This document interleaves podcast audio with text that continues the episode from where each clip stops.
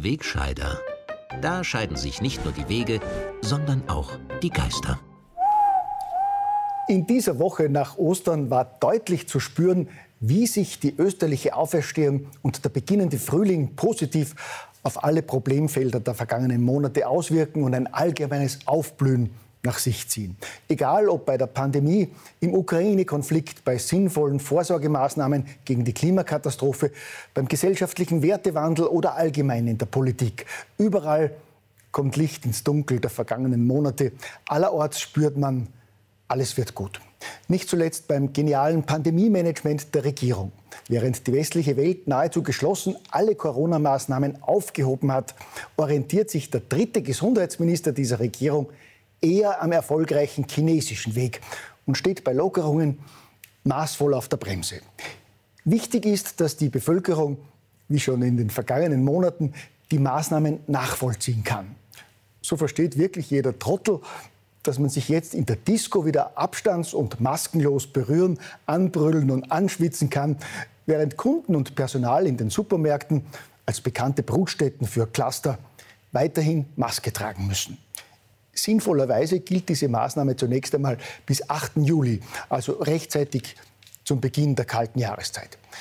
Wie wichtig gute Vorsorge und strenge Maßnahmen sind, hat zuletzt ja das Positivbeispiel von Shanghai gezeigt, wo die Bevölkerung die Zero-Covid-Anordnungen überzeugt und mit großer Freude mitträgt. Positiv getestete Bewohner werden in Quarantänelager gebracht, Kinder von ihren Eltern getrennt, Haustiere und freilaufende Katzen und Hunde werden eingefangen und getötet. Auf den Straßen patrouillieren stattdessen Roboterhunde und wachen mit Unterstützung von Drohnen darüber, dass die Menschen die strengen Regeln einhalten. Ein schöner Vorgeschmack, wie sich Menschenfreunde wie Bill Gates oder Karl Lauterbach künftig das Corona-Management auch bei uns vorstellen.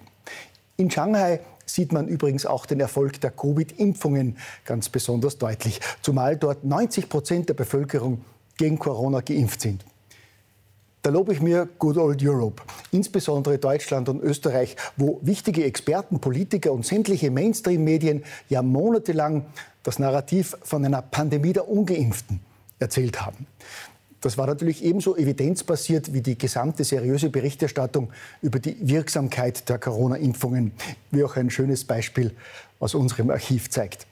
Vor einem Jahr, etwa am 11. April 2021, war in einem Standardartikel unter dem Titel Ein Stich für die Normalität unter anderem zu lesen, eine halbe Million Menschen in Österreich haben mittlerweile den vollen Impfschutz.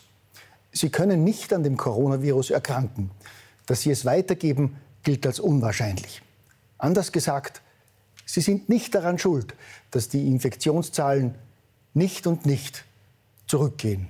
Denn schuld daran waren bekanntlich die Ungeimpften, die sich im Übrigen bis heute nicht dafür entschuldigt haben, dass sie völlig zu Recht beschuldigt wurden, wie wir heute alle wissen.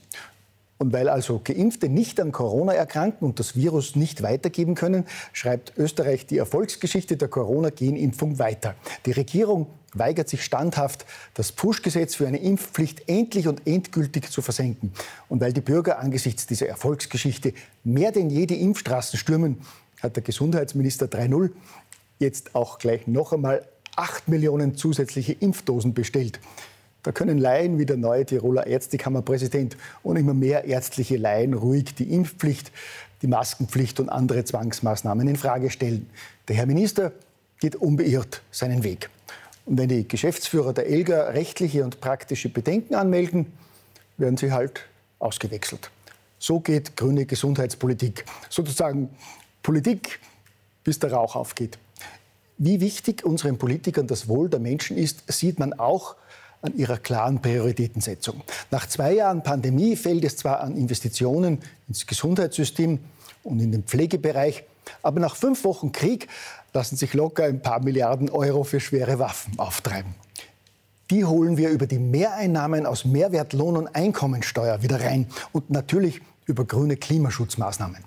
Bei unseren Nachbarn hat Annalena, die talentierte Außenministerin, jetzt beinhart angekündigt, dass Deutschland bis Jahresende den Import von russischem Öl komplett stoppen wird, bevor man dann gemeinsam mit der gesamten EU auch aus russischem Erdgas aussteigen werde.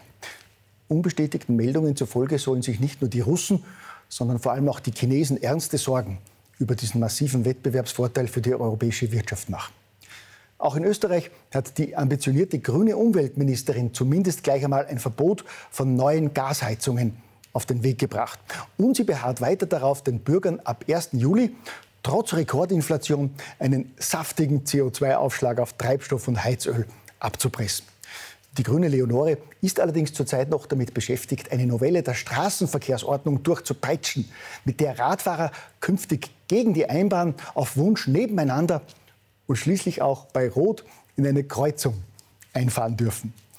Sollte Leonore auch diesen Coup noch durchbekommen, würden ihre Beliebtheitswerte wohl weiter explodieren und die vielen Erfolge der anderen Minister im grün-schwarzen Regierungsteam weiter in den Schatten stellen.